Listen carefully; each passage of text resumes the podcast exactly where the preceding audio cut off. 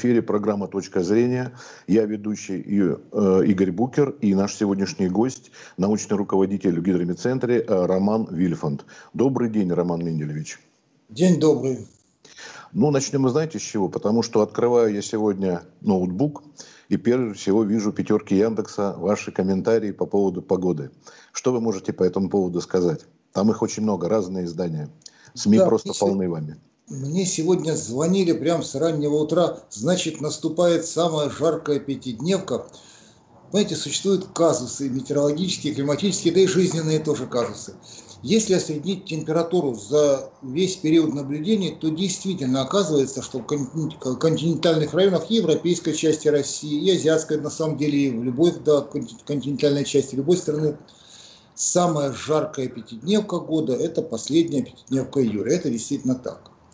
Но ведь, понимаете, климат – это такой солидный джентльмен с устойчивым характером, мало меняющийся. А вот погода – это такая вот дама капризная. И недаром говорят, не то что год на год, но день на год не приходится. Так вот, в нынешней последней пятидневке июля погода не скоординировала свои действия с климатом. Она будет очень изменчива. Действительно, первые, первая половина последней пятидневки будет жаркой, теплой. Ну вот в Москве, например, да, мы прогнозируем, что температура будет 24-27 градусов сегодня и завтра, а в среду даже до 29 градусов в Москве. И не исключено, что столбик термометра приблизится к 30-градусной отметке, ну, в южных районах Московской области. Это жаркая погода, температура выше нормы на 3 градуса, да, по сравнению с климатом, который и так является очень жарким, да, в последней пятидневке. Но Дальше вот уже постепенное понижение температуры связано, связано с тем, что по западной периферии циклона, вот центр которого находится вот над Скандинавией, будет перемещаться умеренно прохладный воздух Гренландии и постепенное понижение таким образом, что 31 июля, 31 июля это самый жаркий по климату день месяца. Температура понизится градусов на 7-8. И будет такая умеренная погода. Кстати, 1 августа еще на пару градусов понижения будет максимальный темпер... ну, интервал изменений максимальных значений в Москве 16-21. Поэтому в этом году как-то погода ну, забыла про климат, и она вот да, в конце пятидневки будет прохладной. Я очень рад, что я смог это объяснить в прямом эфире, потому что давно... Да, спасибо. Да. А, Роман, а тут момент, э, понимаете, в чем заключается? Вы сказали, самый жаркий день 31 июля. Но у нас страна огромная, и Арктика, или Черное море, э, Калининградская область, Владивосток. Неужели везде 31 июля, прямо вот просто везде? Или где-то есть какие-то свои э, поправки? Нет, различия существуют только между континентальными и прибрежными пунктами, прибрежными городами. Во всех континентальных районах последняя пятидневка, ну, 31 июля, ну, ну 30 июля, 30 31 самый жаркий э, день. И знаете, вот казалось бы, а почему вот конец июля, а не, скажем, 21 июня, когда вот солнце, значит, когда день летнего солнцестояния, и, значит, э, солнечные лучи, вот они почти перпендикулярны в полдень к подстилающей поверхности. Дело в том, что э, температура воздуха совершенно индифферентна. Вообще воздух индифферентен к солнечным лучам. Солнечная энергия не нагревает воздух, нагревается подстилающая поверхность. Затем это тепло уже передается в приземный слой воздуха. Так вот, прежде чем передать э, вот э, это тепло, почва сама должна нагреться. И существует понятие такой деятельный слой атмосферы. Так вот, почва прогревается до своего, до, до такого значения, когда уже она перестает меняться, ну, на, до, до глубины примерно одного метра. Вот где-то вот, да, в конце июля. И вот тогда вся накопленная энергия передается в атмосферу. В э, приморских городах не так. В океане океан более экономно вот, расходует солнечную энергию поступающие солнечные лучи, вот они нагревают постилающую поверхность и совсем не передаются наверх. Они вот за счет ну, механизма такого турбулентного перемешивания да, происходит перекачка тепла, которая на поверхности э, океана, моря находится, да, в более глубинные слои, и там деятельный слой океана или сезонный слой термоклина, и так, так называется, да, несколько сот метров, две-три сотни метров, ну, в морях там несколько десятков метров. И вот прогрев вот этого слоя происходит только к середине, а чаще к концу августа. И поэтому самый жаркий месяц в э, приморских городах не июль, а август. Вот, собственно, я ответил на ваш вопрос. Действительно, в континентальных районах везде, да, последние вот месяцы июля самые жаркие. В приморских городах вторая половина августа самая жаркая. А насчет того, будет ли в августе лето, например, сегодня такая ситуация происходит. Жена едет на машине и слышит прогноз погоды и говорит, сегодня будет дождь. Буквально через час я тоже слышу радио, другая волна, и говорят, сегодня облачно с прояснениями. Как это совместить? В один день два разных прогноза. Будет дождь, не будет. Будет ли август, мы тогда можем сказать, если в один день даже прогнозы вот так отличаются? Знаете, сейчас же очень много источников информации. Вот если бы вы спросили вот о прогнозе гидрометцентра, мне легко было, и вообще территориальных органов нашей федеральной службы по гидрометеорологии. Тут все скоординировано, да. Но сейчас же большое количество источников информации. И в принципе, дать прогноз погоды совершенно не представляет никакого труда. Нужно только получить лицензию на метеорологическую деятельность. А лицензию, ну, ну, ну, запросто получить можно. Это совершеннейшая не проблема. И вот, пожалуйста, дальше прогнозы, какие хотите, на завтра, на послезавтра. До конца года уже появились прогнозы, что теоретически запрещено. Но ну, а какие запреты могут быть для людей, которым, у которых есть желание значит, да, показать себя? Это, это, это не проблема. Поэтому всегда трудно отвечать на эти вопросы. Было бы всегда желательно, чтобы журналисты, когда берут интервью, спрашивали, а можно ли ознакомиться с методом прогнозирования и где он опубликован? Вот, как правило, эти методы, которые ну, вот, до других источников, есть, есть, конечно, такие уважаемые там, частные коммерческие структуры, их очень мало. А так вот получить лицензию и, значит, высказать свою точку зрения гордо, это запросто можно. Ну вот я бы рекомендовал всегда спрашивать, где ознакомиться можно значит, с методом. Потому, дело в том, что прогноз погоды очень наукоемкая, очень технологоемкая да, вот, значит, э, деятельность. И для этого нужно вот все-таки не просто спрашивать, что будет за прогноз, что за погода будет, а на, на, на каком основании вы это да, даете информацию. Все, я закончил, да. Это, это такая Роман, а вот да, я, э, насчет того, что метод... Ладно, а вот э, скажи, помните, говорили, что у нас космические спутники дают информацию, там зонды запускают. Как вот сейчас это все происходит? Говорят, что пандемия на какой-то период э, вроде что-то было прекращено. Это так? То есть не запускали зонды и прочее? Была такая информация? Значит, нет, в наш, значит, в, ну, в каждой стране своя технология наблюдений и наблюдательный инструментарий разный. Так вот, в тех странах, где ведутся в основном ручные наблюдения, вот там действительно замечен, да, замечен дефицит информации. Дело в том, что человек заболел и не вышел на наблюдение. А там его сменщик тоже мог заболеть. Ну, понимаете, вот ну, когда понятно. речь идет о ручной информации, это, это, это особый вид информации, он очень точный, но он зависит от человека, от его состояния. А вот в Росгидромете в основном, в основном все, весь наблюдательный инструментарий автоматизирован. Ну, если вы говорите о спутниках, это вообще сугубо да, такая автоматизированная информация в разных знаете, это э, такие настоящие хорошие приборы, фурье-спектрометров на, фурье-спектрометры на летательных аппаратах, да, и они дают в разных спектральных диапазонах информацию, и антенны, принимающие, должны работать. Но вот они не отказывали за это время. Зонды мы тоже запускали, радары работали, ну, в общем, все нормально. Вот, значит, но некоторые ручные виды наблюдений, ну, знаете, это может быть одна десятая процента наблюдений не работало. А в других странах это действительно была проблема. В не очень развитых, ну, экономически и, соответственно, метеорологически. Но какой вид информации исчез, почти исчез в период пандемии, да, это так называемые самолетные наблюдения, амудары на борту самолета установлены приборы, которые считывают информацию, давление, влажность, ветер на эшелоне полета и затем дают очень важную информацию, когда они взлетают и садятся. Вот, ну, вот э, хабы эти, вот, да, значит, вот, э, аэропорты, крупные аэропорты, это источник очень такой важной информации, поскольку самолеты садятся и взлетают и зондируют атмосферу почти каждую, каждые 30 секунд, каждую минуту. И это дает информацию просто о вертикальной структуре атмосферы. Вот этих, да, этих данных не было, потому что самолеты просто не летали. Это действительно так. Но в принципе, Скажите, отмечает, как да, отмечает да, э, Всемирная метеорологическая организация, пока не чувствуется, пока не чувствуется, значит, э, сказывается ли условия пандемии на качестве прогнозов. Пока нет. Но на самом деле к концу года будут подведены итоги. Вполне возможно, что и будет такое. Да. Кстати, вы прогноз в гидромедцентре сделали до конца года или чуть раньше остановились? Вы что-то сказали, по-моему, что это слишком долго.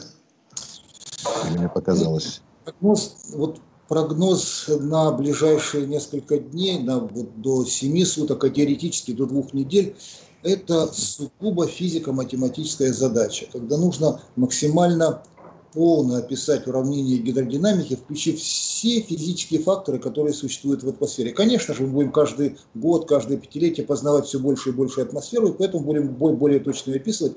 Но вот прогнозировать на несколько дней вперед можно вполне уверенно, сейчас действительно уверенно, и вот, ну, это, я думаю, что все это почувствовали, ну, и, и, просто и люди, и население, и хозяйствующие структуры, и властные структуры, а вот прогноз на долгие сроки – это особая статья.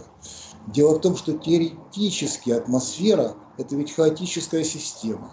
И если мы в прогнозах на короткий период находим вектор, который ну, детерминированный, то есть четкий вектор, который и, и позволяет да, вот, прогнозировать погоду, то на долгие сроки очень много факторов, которые мы не знаем и, главное, никогда не узнаем. Дело в том, что вот, ну, любой человек, вот он хорошо знает, что он будет делать завтра, послезавтра, через там, 5 дней – а вот через три месяца. Очень много факторов, которые сейчас неизвестны. Состоянием здоровья, там, социальным, вот, вот пандемия. Кто ее мог спрогнозировать? Мог ли человек там, заранее знать, что он не поедет отдыхать в Турцию, как обычно, в июне там, или в июле?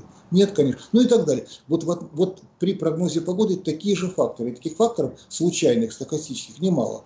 Поэтому прогноз на долгие сроки может быть только в таких ориентирах выше нормы температура, ниже нормы осадки, больше нормы. А вот интенсивность этой аномалии, больше нормы, она сколько? Пока невозможно. Я думаю, лет через сто еще невозможно будет прогнозировать. А уж по дням это просто запрещено. Ну, теоретически запрещено. Вот. Но вот у нас сейчас есть прогноз только до сентября. Вот такой вот абрисный прогноз. И каков, и каков он? Озвучьте. Значит, он, он, он таков, что практически на всей территории страны включая и август, и сентябрь, а сентябрь относится к летним месяцам, к, теп, к месяцам теплого полугодия, температурный фон будет около и выше нормы. Но, конечно же, это... А нор, норма это сколько считается? Для каждого пункта страна огромная, для каждого... Да. Для каждой, ну, скажем, вот свой, наш ну, центральный район. Ну, ну, скажем, для Москвы вот средняя месячная норма июня плюс 18,2 градусов. Значит, в августе, я уже не помню, по-моему, 16 градусов, да. В сентябре, если не ошибаюсь, 11 градусов, средняя месячная температура. Но в сентябре резко падает, там, в, в начале месяца средняя температура около вот, 16, 15-16, в конце месяца около 8-9 градусов, ну и так далее. Но, но, но средний, вот я вам называю, а скажем, где-нибудь в Салихарде, да, вот сейчас там норма, ну вот около 15-16 градусов, а в сентябре будет уже там, да, вот она там, плюс 3 градуса, а в октябре уже отрицательный, ну и так далее. В каждой, так вот мы прогнозируем отклонение от нормы для каждого пункта, иначе запомнить невозможно было бы. Ну, да? конечно, естественно. Да. Для, для, каждого, для, для, для региона знает, если температура выше нормы, ну, значит, она выше вот того значения, которое ему известно хорошо. А вот насколько искусство это э, метеорология, потому что обилие данных, понятно, ну, видимо, работает техника, да, э, подает, но человек должен это обработать. Это ж не автомат обрабатывать, не робот. И потом человек выдает конечный результат. Ну вот я бы все-таки, да, немножко изменил вот местами, да, вот действительно большинство людей считают, что, а, есть новые информационные системы, спутники, радары, там, аэрологическое зондирование, ну и так далее, там, буйковые наблюдения, да, которые автоматизированы, есть современная телекоммуникация, то есть передача данных, вот, да, современная, быстрая, есть суперкомпьютер, но какая проблема теперь, значит, да, прогнозировать погоду? Ведь главное это все-таки это человек, это те знания, которые он закладывает в компьютер. Ведь компьютер реализует ту прогностическую схему, те уравнения гидродинамики, вот, да, которые разрабатывает человек. И эти уравнения должны максимально адекватно описывать процессы в реальной атмосфере. И поэтому, конечно, на, на первом месте здесь все-таки наука. Вот, это очень наукоемкая, я уже повторяю, да, вот, вот, отрасль деятельности. Так вот, именно наука и говорит, а какие виды наблюдений нужны. Ведь Просто так наблюдения не развиваются. Вот ученые говорят, для того, чтобы нам улучшить прогноз погоды, нужны вот такие-то такие наблюдения. Ну, там, там, не знаю, там вот структура атмосферы вертикальную, горизонтальную, вот радары там современные с доплеровским эффектом. Раньше всего этого не было. Это появилось только благодаря тому, что ученые говорят, что им нужно, чтобы улучшить качество прогнозов. Начальные данные должны быть более точные. Ну вот, собственно говоря, я, я ответил на вопросы. Поэтому искусство это нет, это скорее наука. Это прикладная наука, это не теоретическая наука, но это прикладная наука, но настоящая такая технолого-емкая, наукоемкая задача. Для нашего МЧС гидромедцентр дает прогнозы? Ну, конечно, конечно. Но это ведь, это, знаете, не только для МЧС, ведь... Ну, ну понятно, но тут почему вопросы про МЧС? Потому что в последнее время очень часто предупреждали о том, что там будут ураганы и все прочее, правильно, но дело в том, что не замечалось. Опять же, может быть, Москва и сама Москва разрослась, и Московская область, может быть, поэтому причина. Не всегда точная информация. Нет, ну, на самом деле я читаю действительно ссылки, все, все, все очень правильно, да. Конечно же, территориальные службы Росгидромета. А во всех субъектах федерации есть свои вот гидрометцентры или, или бюро погоды, да, они вот, значит, да, связаны с гидрометцентром России. Везде выдается прогноз погоды. И если выдается информация о неблагоприятном, а особо а, а в ряде случаев опасном явлении погоды, опасное явление погоды – это явление погоды, которое угрожает жизни человека и может привести ну, вот, к серьезным нарушениям просто жизнедеятельности отрасли э, экономики. Так вот, конечно же, вот доведение этой информации – это задача МЧС. Но, естественно, с МЧС мы очень тесно и продуктивно связаны, и у нас просто налажены контакты и по ситуационному центру, и по, по, по всем другим линиям. Поэтому, конечно же, та информация, которая вырабатывается в Росгидромете, она передается в МЧС и распространяется, доводится до населения. Мы сами, конечно, у нас нет возможности довести эту информацию. И это правильно. Это... Это все правильно, но вы вот сказали регионально, а тут как получается? Мы э, даже в соседних районах совершенно может быть совершенно иная ситуация. Ну где-то ведь граница проходит, правильно ведь? Конечно. А региональная рассылка, видимо, которая по ВСМС, она идет полностью для Москвы, Московской области, причем неважно, не, не, не вдалеке от Москвы, там в 20 километрах от МКАД, или может быть вообще на границе Московской области где-нибудь под Владимиром. Ну вот как тут вот это, быть? Нет, вот, вот то, то, что МЧС Москвы значит, распространяет только для Москвы, МЧС значит, вот, в Московской области, Главное управление МЧС Московской области, для Московской области. Ну, вы правильно говорите, что Московская область велика, да? Север Москвы... Да и Москва уже расширилась, это тоже разная. Новая вот Москва. Мы стремимся к тому, что ну, вот эта задача, это, тут, это, это задача на, на, на самом деле гидромедцентровская, это не, не задача МЧС. Можно ли детализировать погоду? Да. В ряде случаев, если погода более-менее, ну такая, ну устойчивая, такой, просто хорошо видим процесс, хорошо понимаем процесс, хорошо описываем, то действительно мы сейчас выпускаем экспериментальные прогнозы по административным округам Москвы и очень-очень неплохо оправдываются. А вот когда речь идет об, опасном, об опасных явлениях то зимой можно еще описать, да, вот, значит, да, где и в каком районе будет значит, более опасная ситуация. Дело в том, что зимние процессы – это адвективные процессы. Я переведу это, значит, что процессы происходят вдоль поверхности Земли. И модели, математические модели циркуляции атмосферы хорошо описывают эти адвективные процессы. А летом возникают очень часто взрывные процессы, так называемая взрывная конвекция, когда воздушные массы перемещаются от поверхности Земли вертикальном направлении более высокие слои, в среднюю тропосферу, в высокую тропосферу, быстрая конденсация водяных паров, облакообразование, граница, верхняя граница облаков достигает 10-12 километров, и мощные ливни, шквалы, ну и все, все прочие удовольствия, которые связаны с опасными явлениями. Спрогнозировать точно, в каком регионе Московской области очень сложно. Именно поэтому и прогноз, да, что вот ожидается да, да, опасное явление. Кстати говоря, за последний год качество прогноза опасных явлений заметно выросло. Да и слава богу, конечно, что миновала чаша сия. А вот скажите, э, если а, как бы сформулировать э, поточнее, для синоптиков, для вас самое неприятное, исключая, конечно, критику ваш адрес, можно подумать, что вы отвечаете прямо за погоду. Вы даете прогноз, а не делаете погоду. Вот что самое неприятное? Какие такие бывают моменты, которые вас, ну, может там смущать, подвести? Как, ну, какие бы вы выделили моменты? Критика, ну, она действительно, ну, критика, она бывает и справедливая, бывает и несправедливая, чаще всего это так. Понимаете, вот, э, ну, вот представьте, вот про, ну, успешность прогнозов сейчас, вот около, ну, 95, даже 95 с половиной Ну, это много. Это да? на ближайшие дни, на ближайшие дни только. На ближайшие дни, да. Но это, а вспомните, пожалуйста, вот анекдот известный, что синоптик ошибается только один раз, но каждый день. Но это же, вот даже из, из этой цифиры, которую я называю, уже видно, что это не так. Если 95% успешность, значит, только в 5% Э, не успех, неудача, то есть в одном случае из 20. То есть уже получается не, соответ... не каждый день, а раз в 20 дней. Но, Извините, но... Роман, тут получается, я немножко перебью вас, тут получается ситуация э, совершенно а, ну, противоположная. Ну, ну, ладно, продолжите вы, потом я скажу. Ладно, продолжите. Я просто, я, я очень кратко хочу сказать, что, понимаете, что когда речь идет о неоправдавшихся прогнозах, то люди, это естественно, забывают о, о тех прогнозах, которые полностью совпадают. А не оправдавшиеся прогнозы, они связаны с событиями неприятными. Ну, не знаю, человек попал под дождь, который да, не прогнозировался, он там промок, может быть, заболел. Ну и любые другие ситуации. Они запоминаются. И на чаше весов, эмоциональной чаше весов, конечно же, не оправдавшиеся прогнозы весят, ух, насколько, да, тяжелее, чем оправдавшиеся. Это первое. А теперь второе. А можно ли и улучшать качество прогноза? Безусловно.